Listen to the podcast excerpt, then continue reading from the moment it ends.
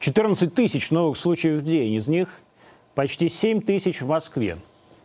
Москвичи расслабились, сказал сегодня мэр. А вот власти не расслабились. Взгляните, как проходил Петербургский экономический форум. Ни одной маски, ни одного требования сертификата о вакцинации, только какие-то ПЦР, которые через час после попадания сдавшего его человека в толпу уже не действительны. 15 миллионов, что ли, человек реально сделали прививки. Это в пять раз меньше, чем было запланировано. Мы рассчитывали, что к июню будет 70 миллионов. 15 миллионов человек. В США привили почти 180 миллионов, в Китае почти 900. У нас 15.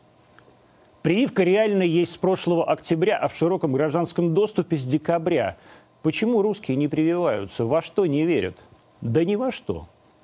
Поколение неучей, воспитанных на беснованиях Кашпировского и Чумака, все эти миллионы зрителей программ про Вангу и Славика Чебаркульского – это свобода верить во что угодно, от инопланетян до плоской Земли. Свобода не только верить, но и делать. Захочешь в России застеклить балкон, ради бога, даже если дом памятник культуры. Желаете вставить уродливое пластиковое окно, уничтожающее фасад? Да, пожалуйста, никаких согласований даже. Постсоветский человек уверен, что его жизнь касается только его и никого больше. Это же моя квартира, мой балкон, моя жизнь.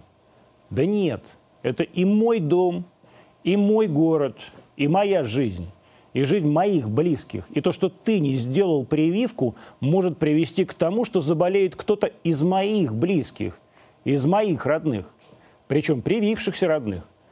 Пусть не так сильно, как если бы этой прививки не было, но все равно он может заболеть из-за тебя. Ты подверг его жизни опасности. Народ расслабился, сказал Собянин. Да народ давно расслабился – и взять в руки его должна власть. Это власти, хватит уже расслабляться. Вы же видите, они сами прививаться не пойдут. Ну, хватит уже врать самим себе. Медсестры в поликлиниках отговаривают пациентов от вакцины. Сами медработники, преподаватели бегают за какими-то отводами. Да вы все обалдели там, что ли? Хватит уже бояться разозлить народ. Спасайте его. Добровольной вакцинации Россию не привьешь вводите обязательную. Ну, кстати, незаконно застекленные балконы. Все надо разобрать к черту. Демократия должна быть по правилам. Денис Николаевич Проценко, главный врач 40-й больницы, коммунарки у нас в Антоним. Здравствуйте, Денис Николаевич. Добрый вечер, Что Антон. вы думаете по поводу обязательной вакцинации? По-честному. Ну, это единственный выход из, из создавшейся ситуации, из пандемии и Вопрос, как она регулироваться должна, вот, наверное, самый главный вопрос. А то, что она должна регулироваться, исходя из тех 15 миллионов, которые вы озвучили, видимо, это очевидно. Ну, то есть, смотри, мы ждали, и мы все говорили о том, что, ну, хорошо, не 70, но 50 миллионов человек мы должны будем привить, ну, к июлю, да? Ну, вот сейчас уже 15 июня, это и есть июль. Завтра они все разъедутся по своим Геленджикам и Анапам, не привившиеся. Разъедутся москвичи, разъедутся питерцы, разъедутся екатеринбургцы, новосибирцы и развезут вирус по всей стране. У нас будет дежавю с тобой. Дежавю прошлого года. А у нас нет еще дежавю с тобой? Вот сколько сейчас в коммунарке? Вот мы сегодня с тобой говорили там до этого. 1447 пациентов. 1447 пациентов. Я очень хорошо помню день, помнишь, когда, ну это еще до, было до Редеров, когда э, в коммунарке стала первая тысяча, вот когда дошли до тысячи, да? Это что был? Какой-нибудь, наверное, май, что ли, да? Да, я думаю, май. это был май прошлого Май прошлого года, когда тысяча, это был вот этот порог, которого... А в реанимации тогда у нас больше 250 пациентов Сейчас не сколько? было и не было а сейчас 407 пациентов отделения реанимации, 110 на ИВЛ, 2 ЭКМО крутится, 19 искусственных почек, высокий поток кислорода, неинвазивная вентиляция. В общем, все те прелести, от которых мы устали. Ну, прелести в кавычках. Что произошло реально? Почему такой взрыв? Ой, я думаю, что произошло. Произошло то, что не, не, не произошло на самом деле.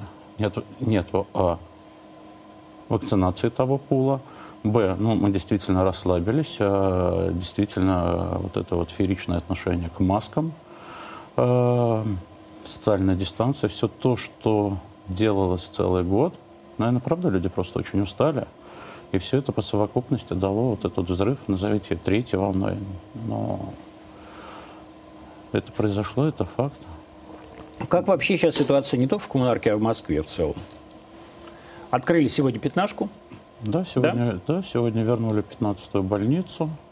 20, Просто это вот то, что ты так легко говоришь, а это же людям надо понять, что такое открыть 15-ю больницу. Ага, 15... 15-я больница – это 60 тысяч квадратных метров, наверное, тысяча, да? Тысяча коек. Да, больше тысячи коек. Больше тысячи коек.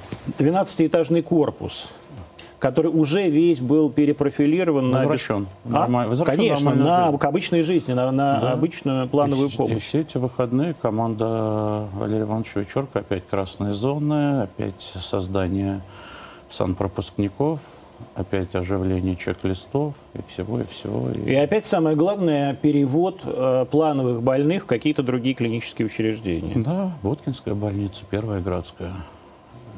И это, кстати, совершенно не значит, что э, ни Боткинская больница, ни Первая Градская не вернутся тоже к э, ковиду. Кто, кто знает.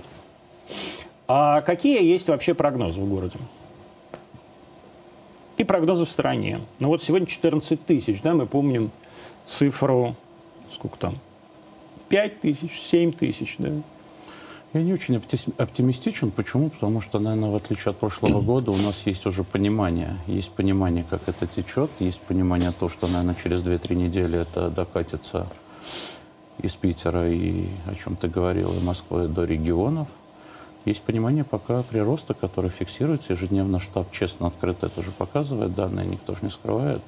И мы действительно скаканули, если там 10 дней назад 200, 2200, 200, то потом 3 500, и хаотично сейчас, ну, фактически 7 тысяч, да, 6 950 сегодня? 7, да-да. Да, 7, 7 тысяч новых случаев. При этом мы понимаем, что еще большое количество людей не, не тестируются, потому что проходит бессимптомно или с очень слабыми симптомами. Ну вот я, условно говоря, я же тоже переболел сейчас, как тебе известно, я в коммунарке делал ПЦР, но с очень небольшим, ну как бы с такими проявлениями, которые... Очень быстро с тобой расстались, к счастью. А? Мы очень быстро с тобой расстались, Да, ну то есть мы... Э, я пошел просто потому, что мне надо было для, как раз для ПМЭФа делать этот ПЦР. Я бы так не пошел. Я уверен, что огромное количество людей, в том числе и вакцинированных именно людей, которые могут, э, так сказать, легко переболеть, просто не идут. Ну, с другой стороны, мне кажется, ПЦР это очень важно. Это серодиагностика, это возможность э, потом э, не гриппу и другим серьезным учреждениям секвенировать вирусы, понимать, что с ним происходит. Поэтому я к ПЦР-диагностике как врач отношусь очень как к важному моменту. Не только диагностики, но и еще научной составляющей. Ну, то есть каждому человеку, кто сейчас, в наш вот прям в июне, в июле, обнаруживает у себя признаки острой э, вирусной инфекции, да, респираторной инфекции, надо бы сделать ПЦР. Я все-таки говорю о госпитализированных пациентах. Это зона как бы моего, моей ответственности и компетенции. То у нас скрининг ПЦР, он, конечно, стопроцентный. Ну, это понятно, вы иначе не можете положить да. в коммунарку, да. да, потому что иначе вы не сможете поставить диагноз. А когда ты говоришь про не грипп и секвенирование, вот сейчас все говорят вот о так называемом индийском штамме. А правда ли, что э, такой взрыв э, в России может быть связан с индийским штаммом? Слушай, мы с тобой столько раз делали за последний год прогнозы. Все Уже они... даже не, не год, а полтора. Да, полтора, да. И эти прогнозы всегда, в общем, были не самыми точными. Почему? Ну, потому что, правда, это новая, новая болезнь, новые сценарии. И я так тоже, наверное, хотел бы дождаться результатов исследования, чтобы там не заниматься сейчас кричать. Угу. Ну, реально, что мы знаем про этот э, так называемый индийский штамм? Я реально знаю то, что мы сейчас видим э, ежедневно, да, больше 200 пациентов э, поступает. Э, каждый день? Каждый это день. Это как пиковые дни. Это, каждый, пиков, пиковые... это больше, чем пиковые дни в первые две волны. Угу. И то, что мы видим, это укоротился период инкубационный. То есть, если раньше был неделю, ну да, да, да где-то на, на седьмой, девятый день. Да? Сейчас четвертый, пятый день. Клиническая картина, наверное, сильно не поменялась, но то, что совершенно четко мы видим – появляются пациенты, которые на стандартные приемы э, лечения осложнений ковида, да, мы понимаем, что на самом деле теотропной терапии вот такой вот совершенно золотой э, пули нету, да, в первые дни, если давать э, фавипиравир, укорачивается, укорачивается? длительность. Реально? Ну, исследования, во всяком случае, об этом говорят. Чьи исследования? Наши исследования в том Ваши исследования? Ну, российские. Я говорю наши, я говорю российские исследования, которые опубликованы. Э, ремдесивир, здесь больше мы ссылаемся на наших западных коллег, э, показывает... Файпиравир – это то, что в России называется коронавир. Ну, он по-разному называется. Есть несколько коммерческих названий. Я не сторонник, я предпочитаю все-таки международным непатентованным названием. Противоречивые данные, но все-таки в сторону э, позитива ремдесивир для критических пациентов в отделении реанимации, но которые, опять же, да, как антибиотик эффекта не дают. Поэтому, в общем, остается совершенно небольшая часть – это дексаметазон, который в исследовании Recovery показал. То есть гормональное лечение. Улучшение у пациентов кислородозависимых именно, да, то, что сейчас опубликовано, то, что увеличивается... Это выжи... что по-русски говорить? Человек, лежи, леж, лежащий на ИВЛ или... Нет, даже... пациент, который нуждается во внешнем дополнительном кислороде... У нас Ему воздух... нужен дексаметазон. Да, у нас в воздухе, вот, который мы с вами дышим, 21% кислорода. Этого обычно для здоровых легких достаточно, чтобы поддерживать оксигенацию насыщения крови кислородом. А у пациентов с пораженными легкими эта функция теряется, а, утрачивается, и мы вынуждены давать дополнительный кислород, причем в совершенно разных режимах, так, от низких потоков до 5 литров до, там, я не знаю, 85 литров в минуту. А, есть такие сейчас технологические возможности высокопоточной кислородотерапии, чтобы поддержать минимально достаточный уровень кислорода. Вот для этих, для этих пациентов, вне зависимости, да, это низкий поток или это искусственная вентиляция легких, да, глюкокортикостероидная терапия. Ну, то есть самый простой вот, вот дексаметазон, он помогает, А он изучен, да. Другие исследования маленькие, а вот большое исследование именно было на небольших дозах дексаметазона. А, то, что мы активно работаем при тоже очень разноречивых данных, хотя последний метаанализ – это такой прием статистической обработки, когда берется большое количество исследований, выполненных в разных клиниках, объединяется в одно по конечным точкам и оценивается статистическое, статистическое раз, различие между группой DEX и группой э, э, плацебо-контроля. Вот это единственная у нас сейчас самая мощная доказательная база, то, что улучшает результаты лечения. А, биологически активная терапия, различные препараты, которые блокируют рецепторы интерлейкинов, которые позволяют нам подавить гипервоспаление. Вот то, что мы ну, сейчас... То есть тот же самый тоцилизумаб, да? Тоцилизумаб, да, наверное, как их сейчас больше гораздо препараты, ингибиторы джаки у нас появились, исследования, которые демонстрируют э, эффективность, но то, что мы видим последний месяц, есть такое английское слово, часто в научной литературе э, используется non-responder, да, пациент, который не ответил на терапию, на которую, по идее, он mm-hmm. должен ответить. Вот мы видим увеличение количества пациентов, которые вот на эти наши не отвечают. Не отвечают. А это, почему? С чем это связано? Это, э, и это второй момент, который мы сейчас э, пытаемся изучить и э, ответить.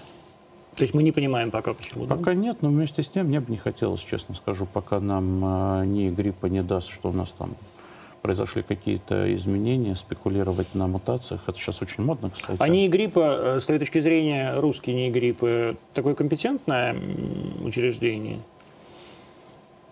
Я доверяю их э, работам по секвенированию. Я... Нет причин говорить о том, угу. что оно некомпетентное. Я переболел после вакцины. переболел легко, а, практически. Ключевое слово, извини, что перебиваю, мне кажется, это ключевое Нет, слово. нет, я говорю, я все время про это говорю, переболел практически бессимптомно, две недели я валялся дома э, как идиот, потому что мне нечем было заняться, чтобы я не мог выйти на улицу абсолютно здоровым человеком. И более того, уже и ПЦР а, показывал э, отрицательный, был отрицательный ПЦР после там, пятого дня да, или шестого дня. А много ли людей, подобных мне, и есть ли люди с более-менее серьезным течением после прививки? Опять могу, наверное, ссылаться на опыт э, коммунарки, а на сегодняшний день это 32 тысячи ПЦР подтвержденных э, пациентов. За полтора года? Да, на данный момент, вот на текущий момент у нас два пациента находятся в больнице после вакцинации, но оба не в тяжелой форме. И я не первый раз говорю, надо прекрасно понимать, что несмотря там на публикации, которые из Америки пришли, CDC, но просто сама логика, да, вакцинация позволяет вам выработать антитела, которые при контакте, при попадании вируса, их будут быстро инактивировать. В чем вся идея этой вакцинации? В том, что чем отличается э, поствакцинальный иммунитет от э, иммунитета, приобретенного после болезни. Что если вы не вакцинированы, вирус попадает, проходит 14 дней, прежде чем иммунная система ответила, начала гиперпродукцию э, иммуноглобулинов. Э, и эти 14 дней – это катастрофа. И мы знаем, что с 10 по 14 день – это наиболее, там, наверное, даже с 8 по 14 день – это наиболее катастрофичное течение. И идея в чем вакцинация? В том, что организм был готов столкнуться с инфекцией, не предотвратить ее. Именно поэтому я говорю о том, что, а, вакцинация позволит в случае инфицирования легче пережить Э, факт болезни, но не способна на 100% защитить. Поэтому, еще раз говорю, э, маски в местах скопления – это важно. Э, причем маски в том режиме, режиме, в котором они должны носиться, а не что-то достать, то, что мы там достаем. Это на, что значит? На, на, на пятый день. Ну, маска имеет свой же функционал, она же одноразовая. Вот. В среднем мы в стационаре стараемся их менять раз в 3-4 часа.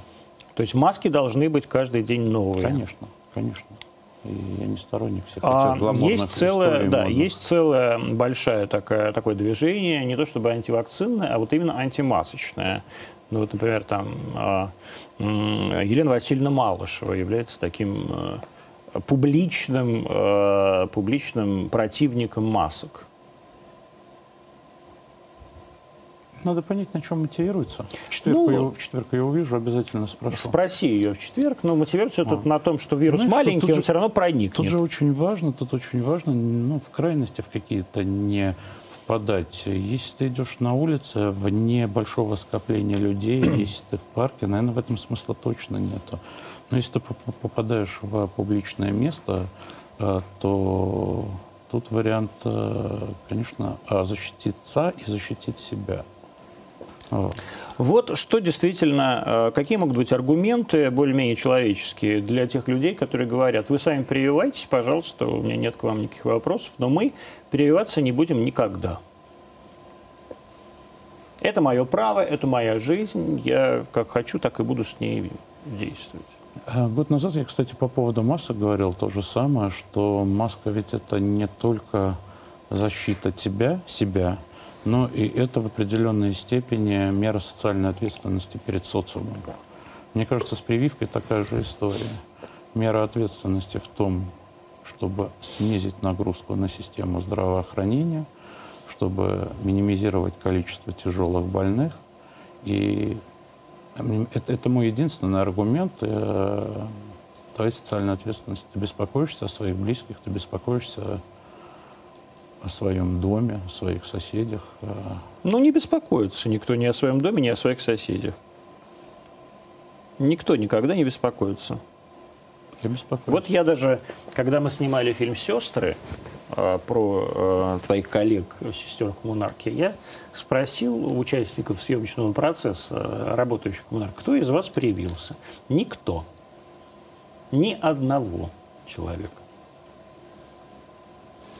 Мы, кстати, по этому поводу, ну, вообще, мы мониторинг иммунитета у сотрудников ведем, и только сегодня э, наш руководитель лабораторной службы сделал сводную аналитику. Мы за последние 10 дней про сканировали. 67% имеют высокую концентрацию иммуноглобулина G, соответственно, там около 30, чуть меньше 30 пациентов, э, процентов сотрудников имеют уровень ниже. И из них, из них э, на прививку сейчас почти 60% готовы. Mm-hmm. И э, они это понимают. Но еще раз говорю, когда ты находишься каждый день там, где ты находишься, без, без, без патетики я про красную зону, когда ты видишь все то, что ты в эпидемии показывал, крупным планом, мелким планом, я думаю, все-таки отношение немножко другое. И... Ну вот а какое оно другое? Люди не вакцинируются точно ну, так же. И Мне кажется, тут э, и мой, мой, мой большой посыл и желание до всех донести, что э,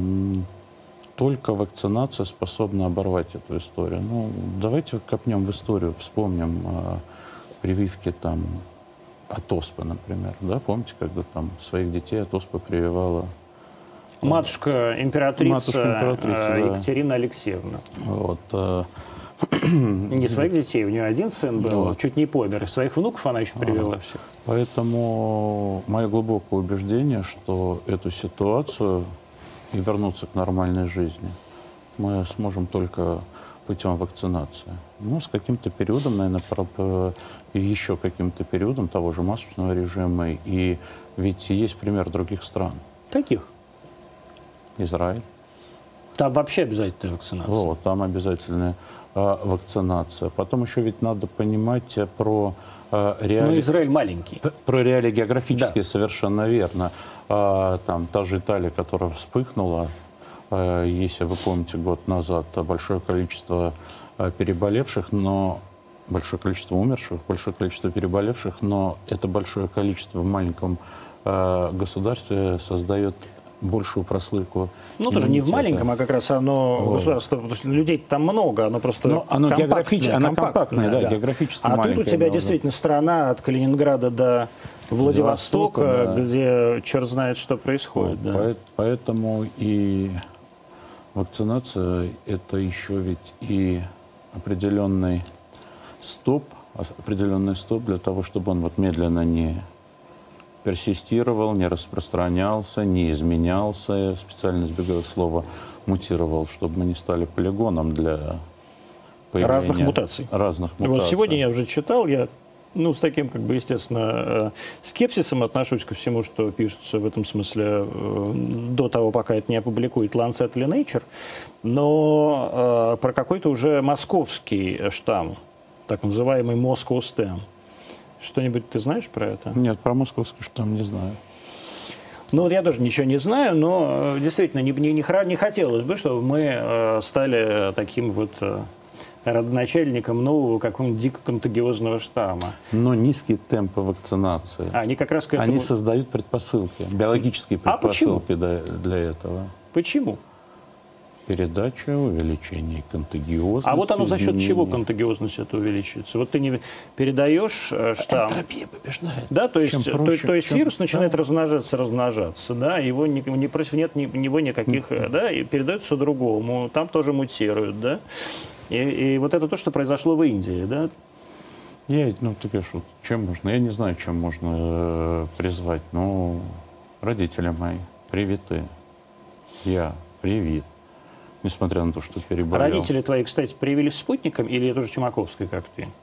Ну, я с Чумаковской был в декабре в исследовании на тот момент. Это важно, мое почему. Так и сейчас исследование. Вот. А, нет, оно сейчас запущено. Ну, оно запущено, но все равно там еще вторую вот. фазу даже не прошло. А, родители, да, родители два бустера получили. Спутника? Да. Спутник, да? Ну, вот у меня тоже родители спутник, два бустера, и я тоже спутник. Как бы, да. Маму мы потом проверяли, мама ответила ярче в плане иммунного ответа несмотря на то, что они родители. Отца тоже есть. Сколько лет? 43-го года. 43-го, да? То есть под 80, 70, 70, 70, 78, да? То есть у мамы был поярче ответ, да, да у папы по, пониже, да? Пониже, Потому что, но все равно, люди. да, да, но все равно ответ был и там, и там. А делали ревакцинацию за счет того, что пониже? Нет пока. Не делали? Нет пока. Вот тоже вопрос такой, нужно ли делать ревакцинацию, когда, штамм, когда уходят антитела? Паузу взял. Паузу взял, чтобы правильно сформулировать ответ по одной простой причине. Для того, чтобы уверенно да, в камеру говорить, нужно или не нужно, необходим, а, накопление опыта, его анализ и его публикация. Пока, пока этого понимания нет, но я вот мониторирую свой уровень и прекрасно понимаю, что как он только опять снизится ниже диагностического. Я повторю, бустер, кстати, в этом плане э, Спутник Лайт очень перспективная Спутник Лайт для, очень, для очень, очень перспективный. Вот вопрос от э, генерального директора канала RT, господина Николу поступил. А где же взять спутник Лайт? Нету спутник Лайт, не можем найти. Вот у нас все в доступе. Но это точно не вопрос главному врачу 40-й больницы. Нет, я не знаю. Просто, ну, может, ты знаешь, мы, мы не знаем. Мы же, не, мы же, в отличие от тебя, не члены клинического комитета, да? А мы, у нас как бы вот в поликлинике, в которой прикреплены все сотрудники. Э, это, кстати, тоже у меня вопрос а, будет следующий. На выбор прям все три вот эти вакцины. И спутник, и Чуипивак Корона, и э, э, Ковивак, да, то есть чумаковская вакцина. Пожалуйста, выбирайте. А вот спутник Лайт нету. А с чем это связано? Я думаю, идут, завершаются исследования. Ведь э, исследования все равно проводятся. При том, что спутник Лайт это просто один, э, ну, просто один из уколов, да, на самом-то деле. Ну да. Там что там, 26-й да. тип аденовируса, да? А считаешь ли ты, вот в Америке, например, э, человек, который приходит на пункты вакцинации, у него фактически нет права выбора. То есть у него вот есть две эти вакцины, Модерна и Pfizer, и человек, который сидит там на раздаче, сам решает, что давать. А считаешь ли ты, что у человека вообще должно быть право решать, и что человек име, ну, как бы имеет компетенцию решить? Это два разных вопроса. Я считаю, что право выбора и право реш, э, решать никто отнять не может. Другое дело, что лежит в основе этого обсуждения. Такие лонгриды в социальных сетях, не подкрепленные ни ссылками, ни исследованиями, уровень доказательности мамой клянусь, это одна история. Вопрос, поэтому, а, выбор должен быть, но этот выбор же должен основываться на каких-то все-таки о фактах, исследованиях. И я думаю, что лучше, чем наши коллеги в амбулаторной сети, которые общаются с пациентами, наверное, это лучше них никто не сделает. И это тоже одна из задач медицинской системы в том числе. Коллеги в э, амбулаторной сети ты имеешь в виду в поликлиниках, которые, ну, так да, сказать, поли- эти... поликлиники. Вот, ко мне приходят, там, сказать, позавчера мой приятель, который делал вакцину э, э, в какой-то поликлинике города Москвы, я даже попросил его назвать. После этого эту поликлинику, этот кабинет, я, кстати, по-прежнему прошу тебя это сделать, и там, а, значит, медсестра, которая делала ему вакцину, говорит, но вы должны понять, говорит она ему, что у вас после этого вы полгода не должны планировать ребенка. Ну, то есть начинается какая-то вот бред. Смотрите, с точностью да наоборот, это, кстати, очень важный вопрос. Э, почему? Потому что у беременных женщин э, Вакци... Он мужчина, вакци... да. Вак... Нет, у беременной женщины вакцинация эм, не рекомендовано, потому что, потому не, что не исследовано. Не, не, не, не исследовано, но наоборот, это правило хорошего тона и правило э, планирования да, рождения детей, обследования до беременности, в том числе и проведения вакцинации. Поэтому... То есть людям наоборот надо вакцинировать? Конечно, конечно. А вот ты говоришь, твои вот амбулаторные коллеги, они вот такие, вот они амбулаторные коллеги, это Москва. Ну, я, я бы не стал по одному случаю делать такую экстраполяцию на всю Москву. Раз, я очень хорошо знаю амбулаторных коллег и руководителей поликлиники, и их компетенции и медицинские, и управленческие. Поэтому, еще раз говорю, человеческий фактор, он он неизбежен. И к нам бывают вопросы э, родственников, э, вопросы пациентов, потому что, еще раз говорю, человеческий фактор – это есть человеческий фактор. Но я говорю про социальную составляющую, что все-таки я убежден, что не актеры, не узнаваемые лица должны пропагандировать э, вакцины. Это одна часть. Это рутинная, рутинная ежедневная работа коллег с амбулаторной сети. А и, вот пользуясь они... эфиром, я их хочу к этому призвать. А вот как они, по-твоему, должны э, это все дело промоутировать? Рассказывать, для чего это делается. Но кому рассказывать? Они уже вот к ним пришел, пришел, пришли эти люди нет, делать ну, вакцину. Смотрите, Они так уже пришли. Нет, нет, нет. Ну, вы же берете край. край один, да, люди, пришедшие делать вакцину, которые уже пришли с желанием, пришли с побуждением. Но ведь есть пациенты, которые сомневаются. Есть пациенты, которые приходят на прием не с ОРВИ, а с какой-то своей другой проблемой. Особенно, особенно это касается пациентов групп, групп риска, пациентов с сердечной недостаточностью, с сахарным диабетом.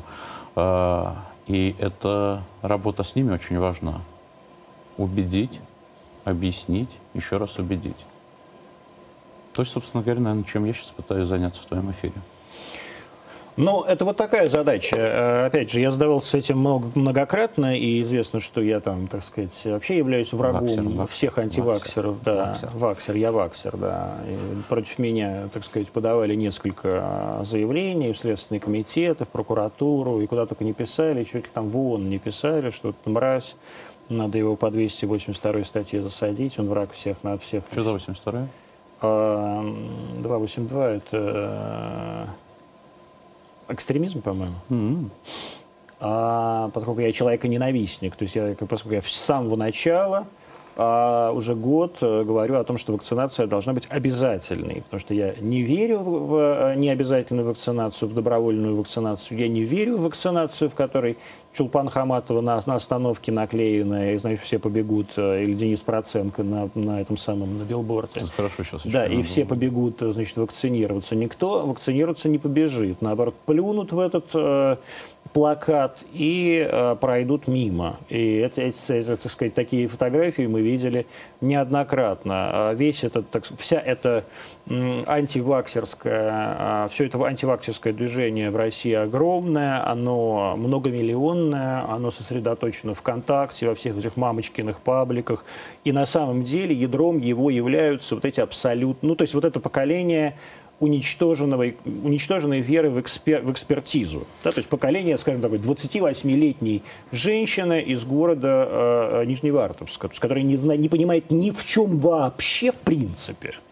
А, и, э, так сказать, э, все мнение, которое о жизни, сосредоточено в каком-нибудь э, в каком-нибудь э, мамочкином чатике или э, группе ВКонтакте.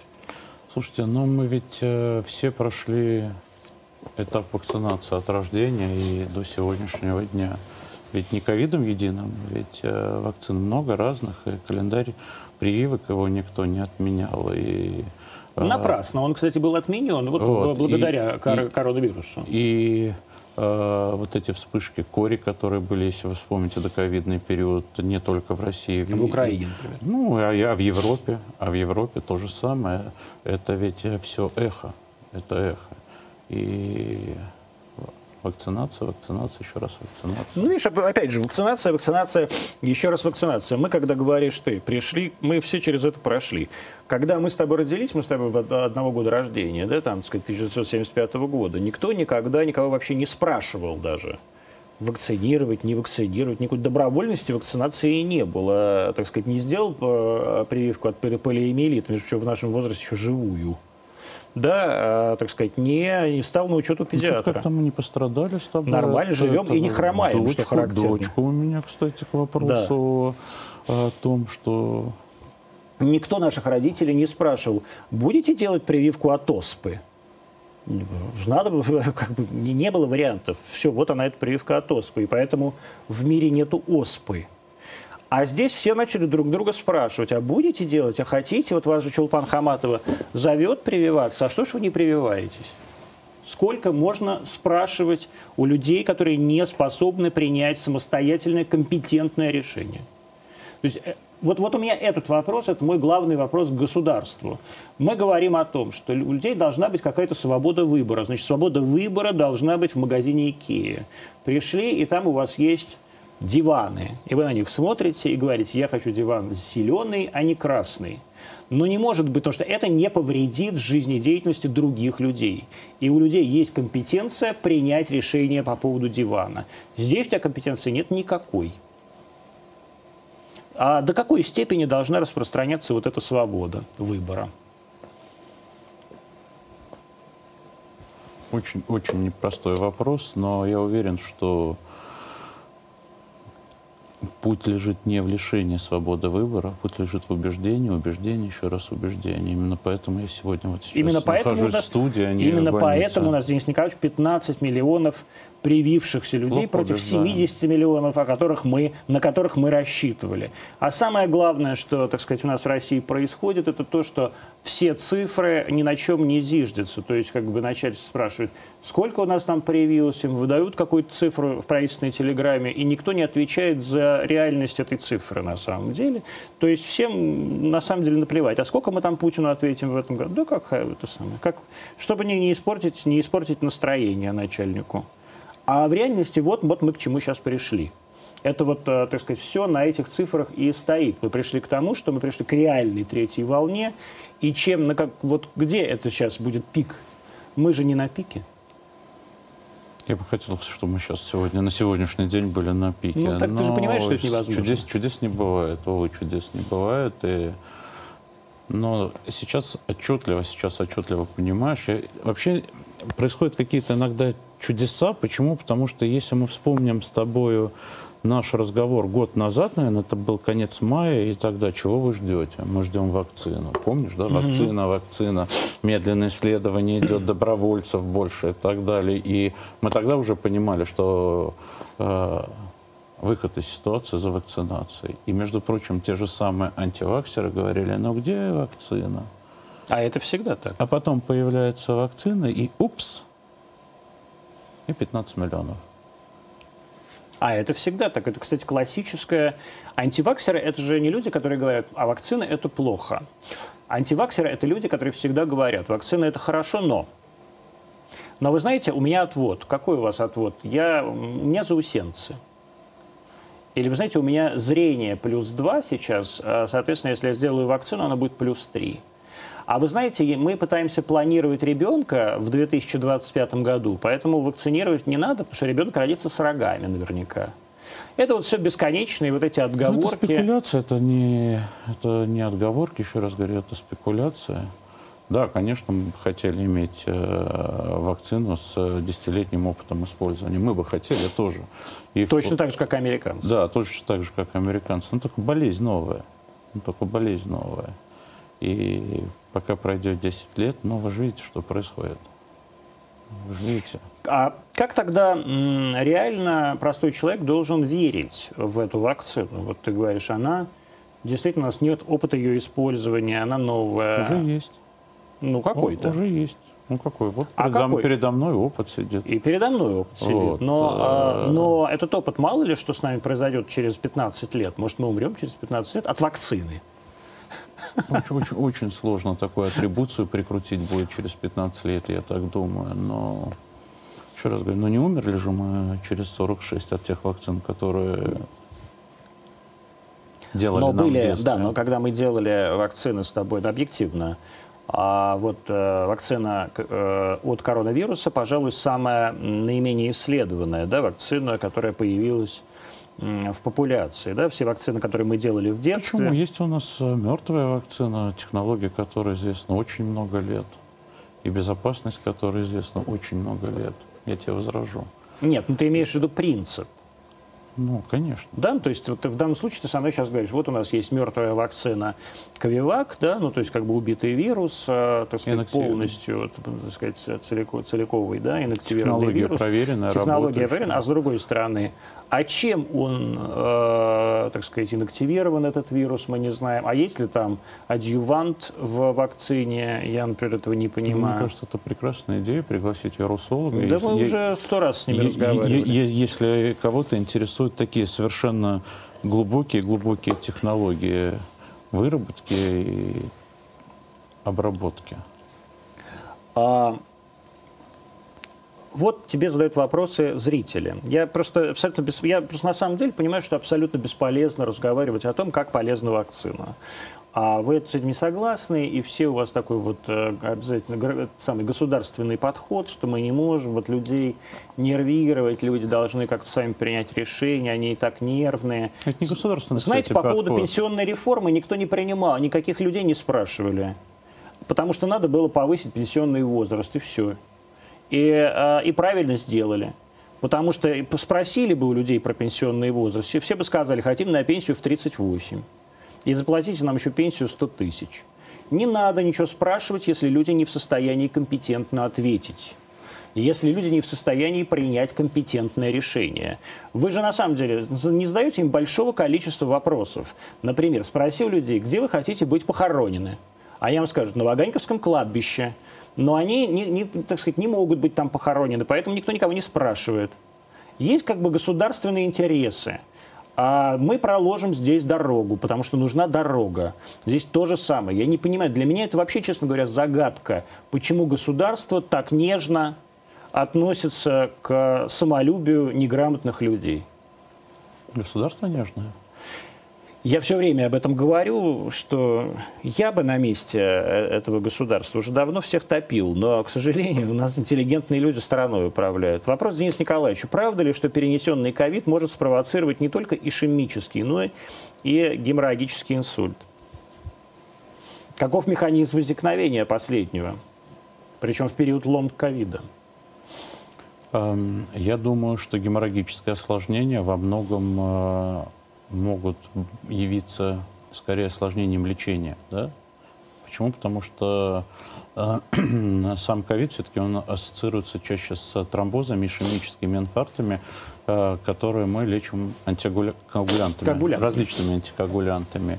И вот тут э, вопрос, э, конечно, геморрагических осложнений, в том числе и кровоизлияний в головной мозг, это опять э, предмет анализа, понимания, что, какую терапию пациент получал, как долго он ее получал. Почему? Потому что ну, это известно на самом деле, что антикоагулянты препараты, которые разжижают кровь. А и, потом раз? Потом раз, да, и могут привести в осложнение.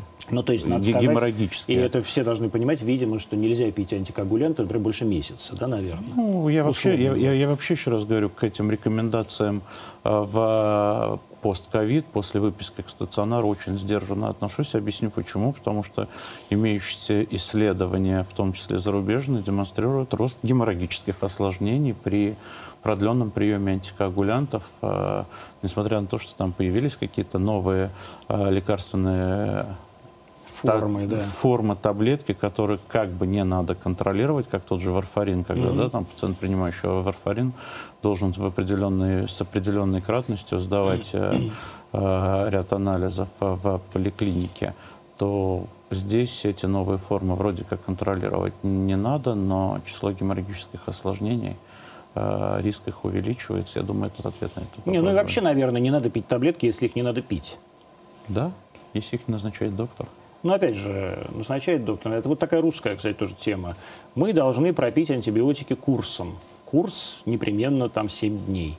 А если у тебя прошли все симптомы, уже в Америке давно уже говорят, сколько надо, столько и пей. Хочешь 4 дня, они как бы, не связаны это никак. Тоже такой вот, опять, видишь, вопрос лично для меня сложный. Почему? Потому что я сразу начну задавать, а какие антибиотики вы пили? Почему? Потому что есть препараты с более длинным постанабиотическим эффектом. Что это значит? Когда вы прекратили прием антибиотиков, еще плазменная концентрация их сохраняется, mm-hmm. и действие их сохраняется. Этот постанабиотический эффект у разных препаратов разный. разный. Но то, в чем ты абсолютно прав, это то, что и при стационарных курсах, и при э, амбулаторном использовании антибиотиков весь мир и все ученые идут на укорочение курсов, но при этом очень важно без потери эффективности.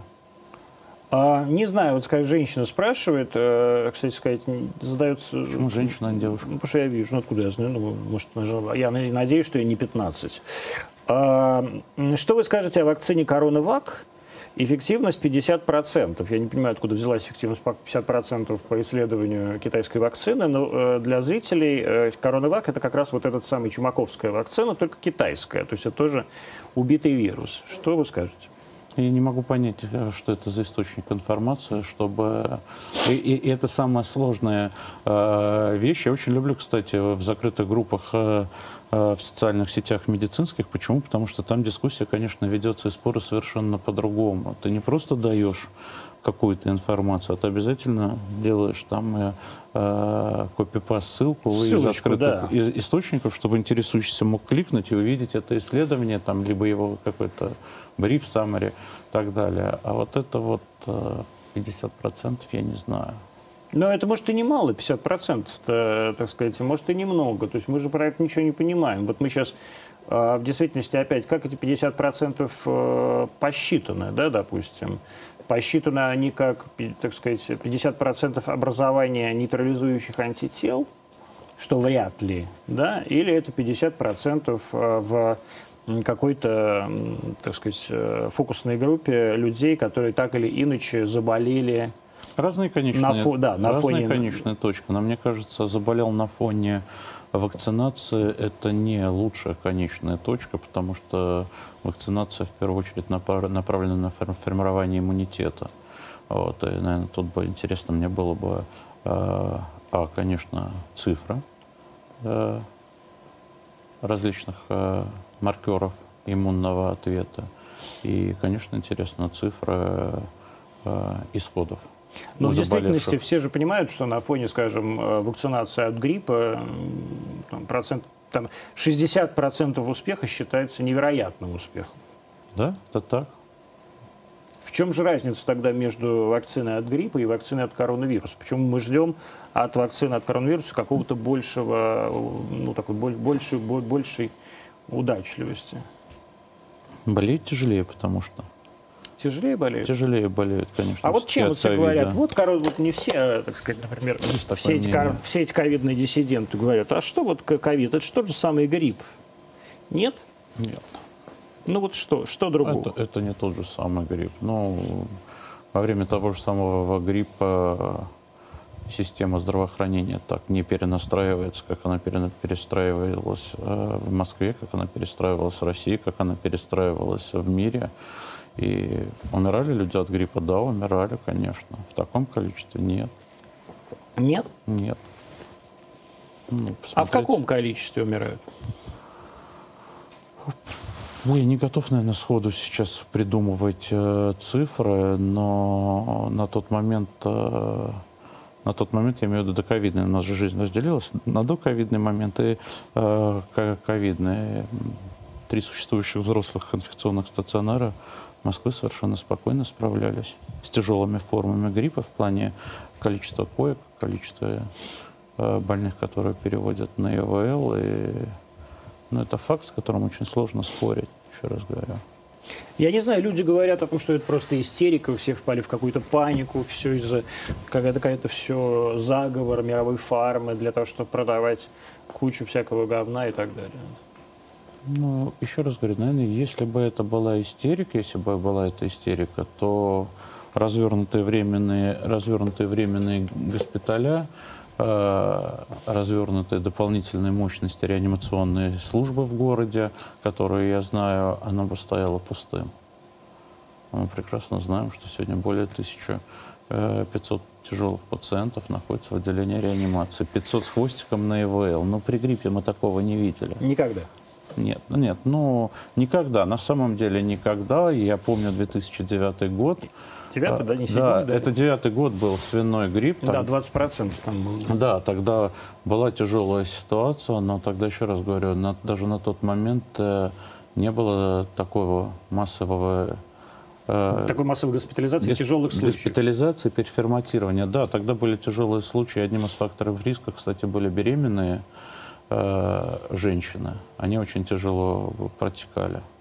А вот как сейчас определяется м, тяжелое течение и, соответственно, принятие решений, при, принимается решение о госпитализации? Ну, существуют э, ведь э, рекомендации в первую очередь, и временные рекомендации Министерства здравоохранения, и так называемый московский протокол, который Московским клиническим комитетом составлен, где разработаны критерии тяжести и прогноза это лихорадка устойчивая, больше 38, температура больше 38, которая устойчива к приему жаропонижающих. Это одышка, это снижение Устойчиво сатура. сколько дней? 72 э, часа. Трое в течение суток. Трех, трех Трое дней. суток пьешь процетамол, температура не падает, кладут в больницу. Ну, это высокий фактор тяжелого течения. Что еще? Одышка. Одышка как меряется? Вот смотри, мы еще в самом начале, когда это все начиналось, Помнишь, была такая тема, что сатурация, она не всегда связана с одышкой.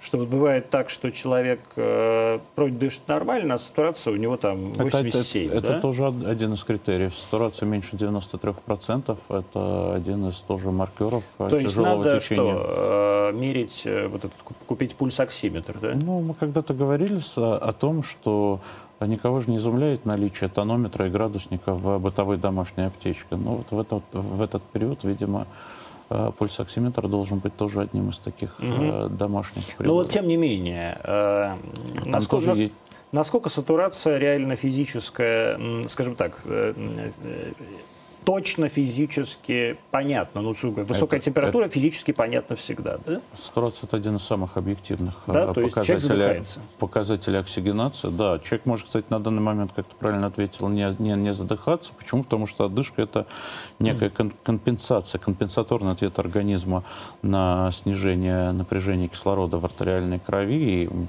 э, в общем, лекция по физиологии дыхания сейчас получится. Ну, в Ну, общем, нормально. в общем, э, сатурация – это один из объективных маркеров, который показывает э, Короче, сатурация ниже 93, э, температура не падающая ниже 38 на процетамоле в течение трех недель, ой, тьфу, трех, трех- трех дней. дней. Что еще? Одышка. Одышка больше ну, я говорю, 26 сатурация, минут. Да. Одышка, а, не одышка, нет. ты имеешь в виду Одышка – это частота дыхательных дыхания, движений, да.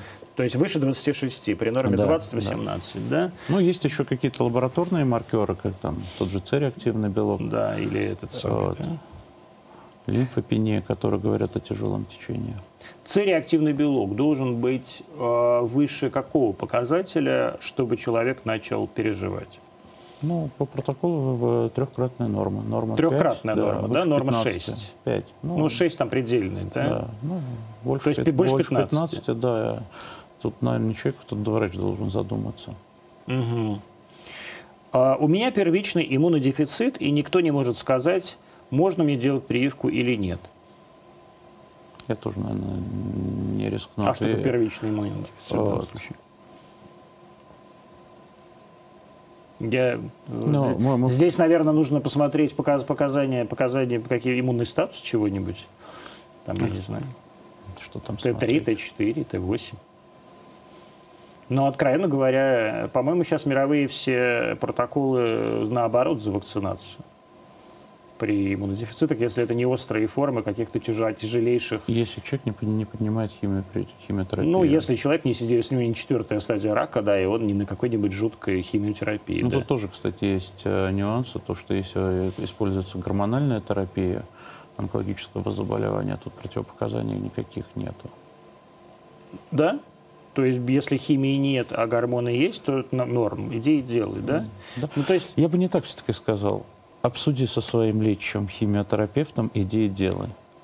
Ну тут вот хрен поймешь, понимаешь? почему? А а чё- что а ты я здесь тебе честно скажу, потому что в России врачи, они такие же абсолютно антиваксеры, как и общая популяция.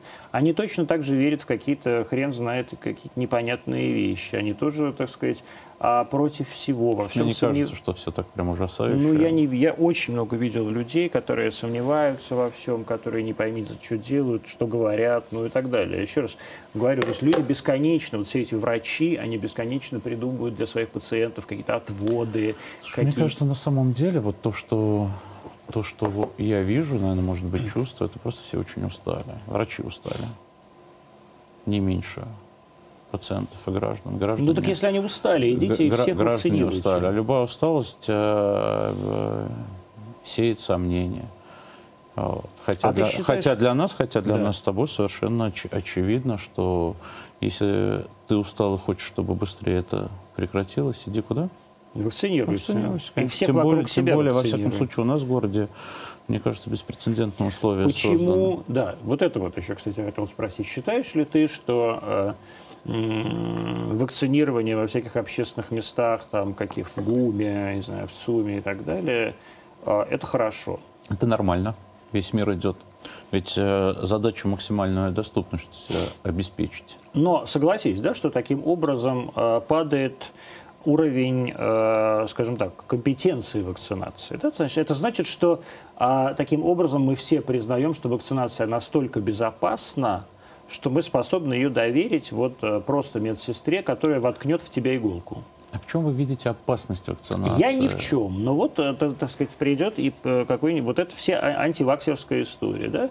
В чем вы видите опасность? Ну, во всем. Те же говорят, что фертильность э, изменится, так сказать, э, член стоять не будет, а потомство вырастет вместо детишек огромные ну, мыши с ушами. Это, это, это спекуляция, мы ушли от вопроса. Я не могу понять, в чем опасность и в чем отличие кабинета вакцинации в поликлинике, который организован со, со, согласно определенным э, требованиям Санпина, и эти же требования реализованы на площадке торгового центра. Я не очень понимаю, в чем степень, э, в чем разница в степени опасности. Я вот, просто вот не понимаю. То есть ты считаешь, таких кабинетов должно быть больше, они должны быть максимально доступны, и людей надо туда приводить да, конечно. Весь вопрос в том, что наращивать их нужно по мере того, как э, нарастает темп вакцинации. А когда они стоят полупустые, мы можем их наращивать до бесконечности. Это, вот это, это тоже для меня загадка. Я, это у меня вопрос, я как бы без претензий к начальнику, но вот Путин тут заявил, что у нас сейчас появится четвертая вакцина от коронавируса, ну, хоть 24-е, то есть как бы классно, а можно хотя бы одной привить людей? Вот это как бы у меня такой вопрос как бы встречный. И выясняется, что у нас больше всех вакцин в мире, больше, чем у китайцев. А китайцы привили уже 800 миллионов человек. То есть на самом деле, вы понимаете, что такое 800 миллионов? Это больше, ну, мягко говоря, уже всех потому что все остальные дети. А мы не привили и... Так Кстати, сказать, интересно, какие механизмы используются в Китае? В Китае очень простые. А не прививаешься, расстреляем. Ну, в китайцы, китайцы простые советские люди, а, так сказать, у них не стоит вопрос, а нужно ли прививаться или не нужно прививаться. Все очень понятно. На производстве выдали, а, так сказать, талончик на прививку, они идут прививаются, как в Советском Союзе. Никто их не спрашивает, их не возникает в голове вопроса, а можно ли не прививаться? Нет, нельзя. Ну, нельзя. А можно ли родить еще пятерых детей? Нет. А можно ли велосипед, я не знаю, там, припарковать на месте машины? Нет, нельзя ну, как бы это совершенно другой подход к Менталитет. свободе, да. И в данном случае как раз это говорит о том, что русский человек, он самый свободный человек на земле, потому что он все решения решил принимать самостоятельно. Поднимите вопрос о вакцинации кормящих матерей. Много тех, кто ставит прочерк в графе ГВ. Что такое графа ГВ? Грудное вскармливание нет убедительных данных, которые бы говорили, что это опасно. Равно как и накоплено за этот период данных, которые бы говорили о безопасности, но в данной ситуации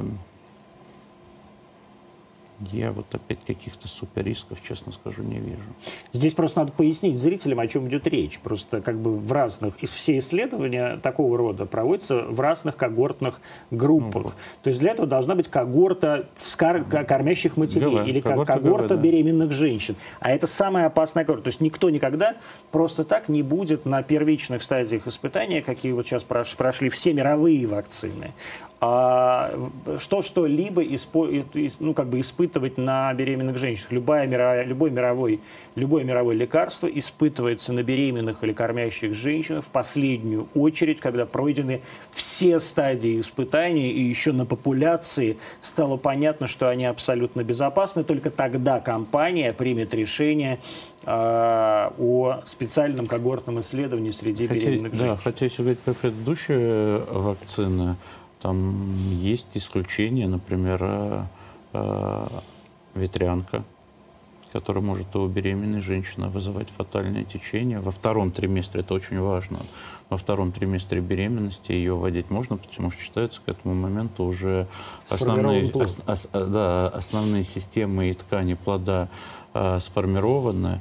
Э, но я думаю, здесь мы должны определенный путь пройти. Еще раз говорю, весь вопрос э, полтора года уже полтора года мы в этом. Весь вопрос э, культуры, культуры подготовки к беременности. Поэтому, наверное, рекомендация будет, если вы планируете беременность, вы привеетесь и отсрочено я просто э, здесь, Денис Николаевич, немножко уточню. Э, была, у нас действительно не было, естественно, когортного исследования, но есть уже популяционное случайное исследование. Это Министерство здравоохранения люди, которые занимаются в Министерстве здравоохранения непосредственно э, как раз темой э, беременности и родов э, и вообще так сказать, перинатальными вопросами, стало известно, что 40 тысяч женщин привились, не зная о своей беременности. Ну, то есть у них было там, так сказать, то, то еще начальное... Ранние сроки. Да, ранние сроки. Они не знали, что они беременные, и они привились, не было ни одного осложнения а, из 40 тысяч. То есть это как бы, мне кажется, вполне доказательство, что вакцина э, совершенно безопасна для беременных женщин. Но, опять же, я в данном случае э, говорю только то, что говорит Министерство здравоохранения. Подскажите, пожалуйста, какую зарубежную вакцину вы рекомендуете? Ну, понятно, что никакую, но тем не менее. Вот зарубежные вакцины, да, Pfizer, Moderna, китайские вакцины. А, чем их отличие и действительно а, лучше ли они, вот условно говоря, с твоей точки зрения и того, что ты знаешь, там РНК принцип, на котором построены все американские вакцины, ну их две и, скажем, наши русские вакцины, вот такие старые дедовские принципы. Почему, вот вектор, стар, почему старые дедовские? Ну, ну а как, вот мертвые, так сказать, Хорошо, да, это, это методология вирус, не молодая. 60-е годы, векторный принцип, 70-е годы. А как же спутник?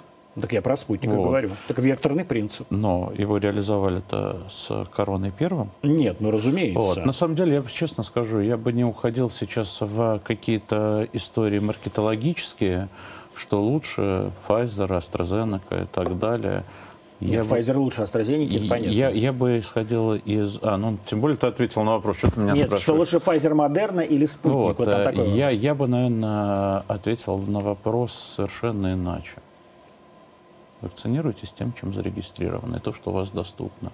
Если вам хочется достать с Луны Pfizer, ну, это тоже ваше право, которое никто не, не лишает. А, другое дело, получите ли вы в результате паспорт вакцинации и так далее, потому что, обратите внимание, не только Россия, весь мир идет э, в эту сторону наличия паспорта вакцинации. Думаешь, будет э, паспорт вакцинации? М? Будет э, паспорт вакцинации? Я считаю, это один из инструментов, которые позволят как-то контролировать ситуацию. Что он будет контролировать, с твоей точки зрения, если он будет? То есть, вот... Нагрузку на систему здравоохранения. А, нет, это понятно. Это он приведет, это вы, это следствие. А вот, условно говоря, у меня есть паспорт вакцинации, а у тебя нет паспорта вакцинации, чем мы будем отличаться? Я что думаю, я могу, буду делать? Я, я, я думаю, что один из инструментов – это международное сообщение. Хотите отдыхать за рубежом? К визе паспорт. Хотите отдыхать в России? К визе паспорт, вакцинацию. Мне кажется, это один из таких э, нормальных инструментов, которые должны как-то людей стимулировать. Ну, то есть хочешь поехать в другой город, паспорт вакцинации. В другую страну в данной ситуации. Ну, у нас, например, сегодня, по-моему, Ивановская область, э, как это не смешно, ввела въезд на территорию области по паспорту вакцинации. Почему ну, в смысле, нет? по вот этому сертификату. Почему нет? Ну, Хороший вопрос. Я бы и в Москву ввел такой паспорт, так сказать, вакцинации. Я просто еще раз говорю, та ситуация, та ситуация, когда интересы и общества, и государства, и медицинская система, они сходятся все в одной точке. Точку это слово вакцинация, вакцина. Ну, вот все, сейчас говорю, сводятся, сводятся, а ничего не сводится. Денис, посоветуйте. Ой, вот абсолютно, я люблю такие вопросы. Это, конечно, фантастика. Вот, вот, вот классический пример. То есть люди считают, что вакцинироваться, вакцинация – это как э, в монахия уйти. Денис, посоветуйте, как, или к, к причастию подойти, как, посоветуйте, как подготовиться к вакцинации? Наверное, померить температуру, собственно говоря, и все. Ее без тебя померяют там? Ну, и как подготовиться? Померьте температуру, я ответил на вопрос. То есть не спе... надо ни поститься, ни молиться специ... перед этим, Нет, специ... не слушать радио Радонеж вот. обязательно. Больше того, и еще раз говорю, то, с чем сейчас... Э, э, какие сейчас самые модные разговоры? Какой у тебя ну и в общественных какой, местах. Какой как... у тебя уровень иммуноглобулина G, да. А мне кажется, сейчас уже все забили на это. Нет, нет, так, так да? э, мне кажется, фонд такой есть. Я вот при этом, честно скажу, абсолютно у, непере, у непереболевших, не сторонник да, этого тотального, тотальной оценки иммуноглобулина G. Ну, во-первых, не у переболевших, но у вакцинированных там другой иммуноглобулин, там вообще спайк-белок. Это, это, это, это вообще отдельная история, как, которая периодически всплывает. Так, Я привился 4 месяца назад, у меня уровень иммуноглобулина G меньше, меньше 10. 10. У тебя его не должно быть вообще.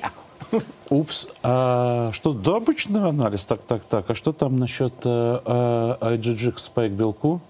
Это что? Через два дня нормально да, все да. сдал, все хорошо, ну и так далее. Тут, в общем, такая многогранная история, я бы ее не стал упрощать. И... Но, тем не менее, это же вот э, важный вопрос. Люди все, это на самом деле важный, ну, важный, потому что мы живем в пандемии, и все научились этим пользоваться и вообще об этом говорить. Все эти тесты, вот действительно иммуноглобулин G, иммуноглобулин M, GGX спайк белку, так сказать, разные тест-системы. А, что людям делать, во что верить? И надо ли это вообще все смотреть? Мне кажется, смотреть не надо. Верить докторам, докторам, которым вы доверяете. А, пользоваться открытыми источниками – информация, не под названием Twitter или Facebook. А какими же тогда открытыми, а, Ну, на самом деле, медицинские статьи, они доступны. Если Но вам, люди не читают медицинские если, статьи. Если вам интересно, я и призываю, еще раз говорю, если вы ищете правду, ищите правду не в маминых чатиках, а в публикациях, где есть фамилия, имя, отчество, где описана методология. Ну, это так вот как-то в современном обществе делается. Если вы так действительно хотите в это погрузиться и уйти к первоисточникам. Но люди не хотят в это погружаться. Люди хотят каких-то простых объяснений.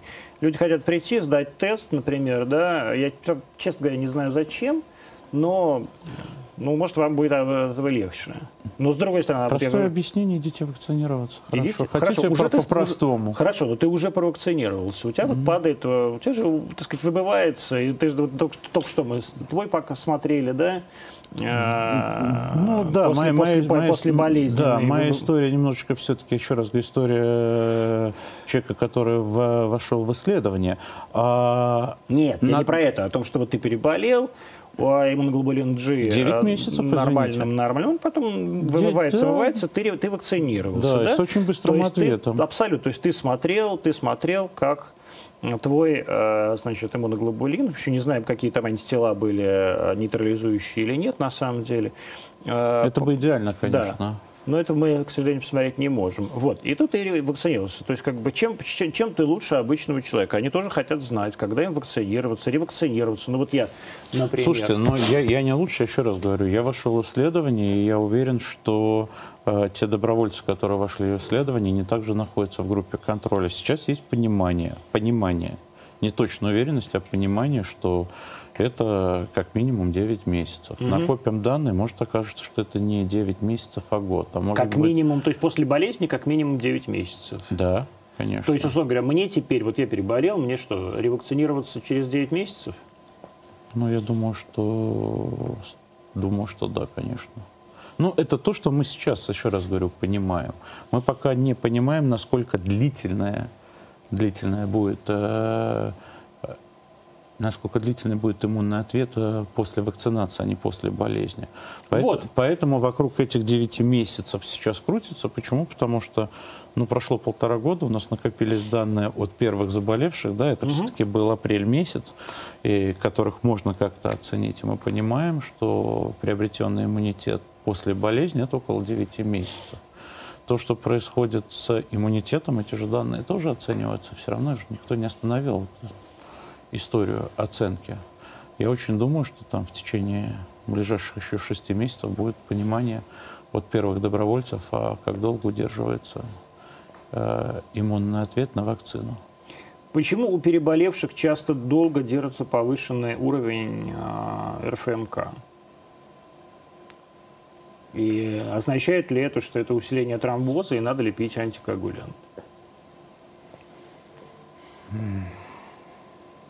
Я думаю, как проще ответить. Э, я думаю, что в данной ситуации весь вопрос, а для чего сделан этот тест? Если там есть... Они любят все делать тесты. Если, если там есть какие-то патологические, если есть там какие-то патологические изменения, то тестов э, коагулогических э, гораздо больше, и, наверное, надо какой-то скрининг более детальный привести. И еще раз говорю, ведь кроме ковида, есть еще масса заболеваний, которые могут приводить к гиперкоагуляции.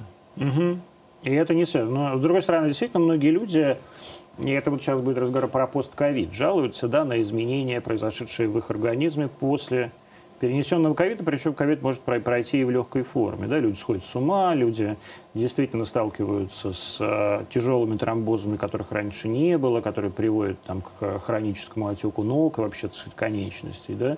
Действительно, мы видим на фоне э, ковида различного вида инсульты, тоже связанные с тромбозами, да, так сказать, ну, много чего люди, к людям обоняние э, вообще иногда не возвращается. Да? Ну, редкие, есть, такие, есть такие единичные Редкие случаи, но бывают такие. Да? Может, там тоже психопатическое, скорее, а не, не, не это самое, не ковид. А как а, вообще а, медицина на это смотрит и что делает для того, чтобы с этим что-то делать? Медицина это изучает, медицина это оценивает. Еще раз говорю, вот эти восторженные истории э, наличия в руках э, врачей и медиков различного спектра антикоагулянтов – оно сейчас стало более сдержанным. Даже в период ковида амбулаторным пациентам не всем рекомендуются антикоагулянты. Для этого должны быть какие-то факторы риска. И те рекомендации, с которыми мы бодро жили год назад, э, после выписки принимайте еще два месяца, тоже стали пересматриваться. Мы, мы этот вопрос вначале обсуждали про вариант геморрагических осложнений. И здесь вот эта оценка риск-пользы, есть такой подход – он, он очень сложный, должен быть очень взвешенным. То есть черт знает, что на yes. самом деле делать, потому что ничего мы еще не изучили. Если прививка, если вот, если при рассеянном склерозе сделана прививка спутник, ревак... как странно, а пока все в порядке, сообщает ночи. А ревакцинироваться лучше ковиваком? Не, не понял вопроса. Потому что все пишут об опасности спутника при аутоиммунных заболеваниях. А в чем опасность спутника при аутоиммунном заболевании? А я откуда знаю? Я у тебя спрашиваю. Есть ли какая-то опасность спутника при аутоиммунных заболеваниях? Пытаюсь вспомнить те данные, которые были опубликованы не только в Ланцете, но и в отчетах, чтобы там отдельно это звучало как предрасположенное предостережение или как э, полное противопоказание. Я не знаю. И еще раз говорю, в этой истории нашего сегодняшнего общения мне меньше всего хотелось бы заниматься какой-то маркетологией, сравнением и так далее. Почему? Потому что, еще раз говорю, ну, сравнительные исследования, они тоже должны быть проведены, опубликованы, а не то, что там процент ляпнул на эфире должно быть опять, если ты говоришь да или нет, тогда под этим должны быть аргументы. Аргументы опубликованы, они нам кажутся, я пролечил 20 больных, у меня ни одного случая не было, или там случай какого-то осложнения, значит, все, давайте мы... Ну, абсолютно безопасных лекарств не бывает. Абсолютных вакцин безопасных тоже не бывает. Сто процентов эффективных вакцин тоже не бывает.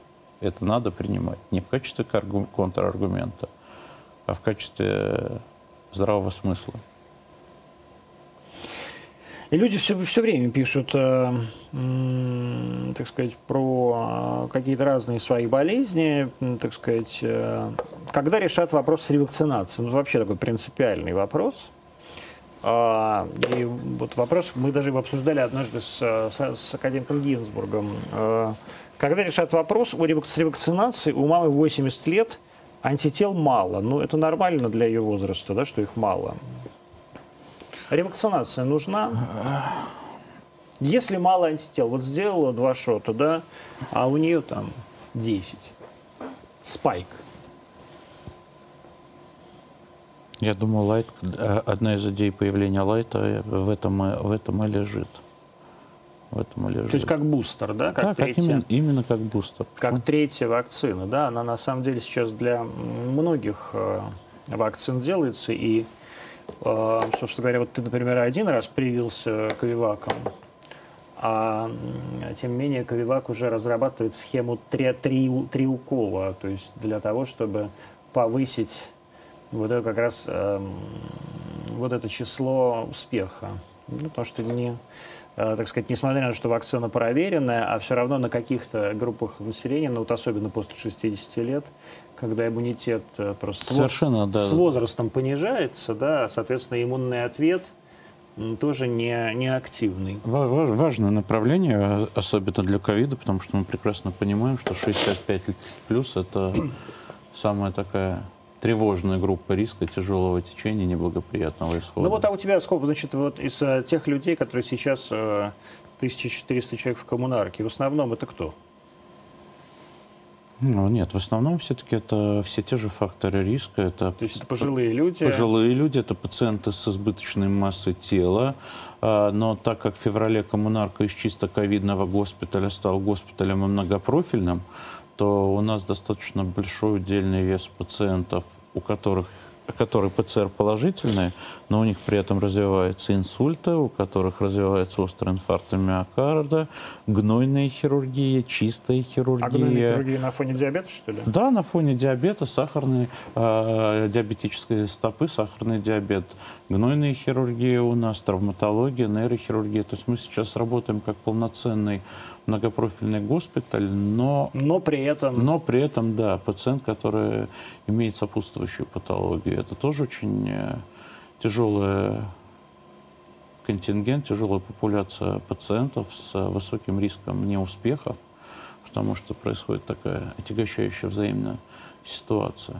Стали говорить, ну часто пишут но... о том, что... Угу. Что-то... Но, но что?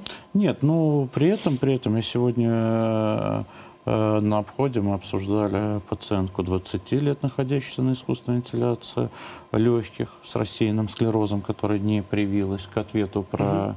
вопросы, которые находятся на искусственной вентиляции легких. К счастью, это пока не какой-то большой, не какая-то большая пропорция молодых людей, но при этом э, и молодые люди тяжело текут. Ты думаешь, если бы она своим рассеянным склерозом привилась, течение было бы другим? Я думаю, что да. Да? Я думаю, что да. А, говорят, сейчас такие пошли темы, что а, сейчас вообще сло, ну, как бы вот этот, вот этот ковид, он сложнее. Тяж, тяжелее течение, нет? Еще раз говорю, есть, э, есть э, проблемы неуспехов э, разработанных схем терапии. И не то, что это прям такой вал, но мы с этим стали сталкиваться чаще и мы в поиске постоянно продолжаем находиться. Мы, я имею в виду, кстати, не только российских медиков, но и, в общем, э, ты видишь то, что те исследования, которые зарубежные коллеги публикуют, э, все пытаются найти, найти вот эту магическую пулю, которая бы или обрывала процесс, либо действовала целенаправленно. Сказать, что есть какие-то суперпрорывы, нет. Ключевое слово, надеюсь, и хотелось бы сказать, нет пока. Коммунарка. Э, огромное количество вбросов в интернете, что в коммунарку не попасть только за огромные бабки. Какой экран? Этот, да, можно сказать, да. Мне очень хочется сказать, что принципиальная позиция э, и Департамента здравоохранения, и сотрудников э, больницы в коммунарке, что мы платных медицинских услуг не оказываем, что у нас нет договоров по ДМС, и что основной канал госпитализации в больницу – это скорая, скорая медицинская помощь. Да. То есть нет ни одного э, в настоящий момент, с того момента, как вы открылись на ковид, не было ни одного случая, когда вы брали за деньги? Нет. А... Ни одного договора, ни, ни одного договора, это, это не, так сказать, не, как ты понимаешь, никого, никого не убедит. Да? А, а почему такая принципиальная позиция? У вас же есть коммерческий отдел. Да, у нас есть коммерческий отдел. Вы можете в 40 больнице заключить контракт народу. У нас есть родильный дом не на территории э, коммунарки. Но мне кажется, это просто безнравственно и аморально с моей точки зрения в государственной больнице, который и государство, и э, правительство Москвы выделяет очень большие деньги на обеспечение оплаты. Мне кажется, это просто в период пандемии оказывать платную медицинскую это, это морально. Как ты думаешь, почему коммунарка стала таким символом борьбы с ковидом? Потому что она красивая, потому что ты умный и харизматичный, или почему? Я думаю, что это стечение факторов. Еще раз говорю, если мы с тобой это тысячу раз обсуждали, что больница, которая 15 марта должна была запуститься. И просто это было принято совершенно правильное управленческое решение ее перепрофилизировать на тот момент, когда э, две инфекционные больницы, КИПа-1, клиническая инфекционная больница номер один и номер два, стали стремительно заполняться и не справляться. Вот. А дальше получилось то, что получилось. Красивая, безусловно, красивая. Современная, да, самая современная. Ее готовили под, под это. Э, вентиляция, маломестные палаты, э, устройство, когда диагностика в одном месте, э, вспомогательные службы в другом месте, наличие этих переходов, которые логично было превратить в шлюзы. Я думаю, просто вот это вот, э, собственно говоря, Говорят, Визит... Думу ты собрался? Я? Да. Не, я врач, я не политик. Не пойдешь в Думу? М? Не пойдешь в Думу? Точно? Предлагали? Ну. Нет, не предлагали. Да ладно. Сто процентов. Нет? Нет? А если бы предложили? Еще этим ответ я тебе сделал. А я... почему? А? Что такое «я врач, а не политик»? Мы же знаем, что сейчас многие врачи пойдут в следующую Госдуму. Возможно, но я, еще раз говорю, не чувствую все того потенциала законотворческого, пусть даже в области здравоохранения. Мне кажется, что я очень надеюсь, что я, а, на своем месте делаю то, что я должен делать. Получается или нет, я думаю, это, наверное, не я сам должен оценивать, а в первую очередь, кстати, мои коллеги и мои руководители.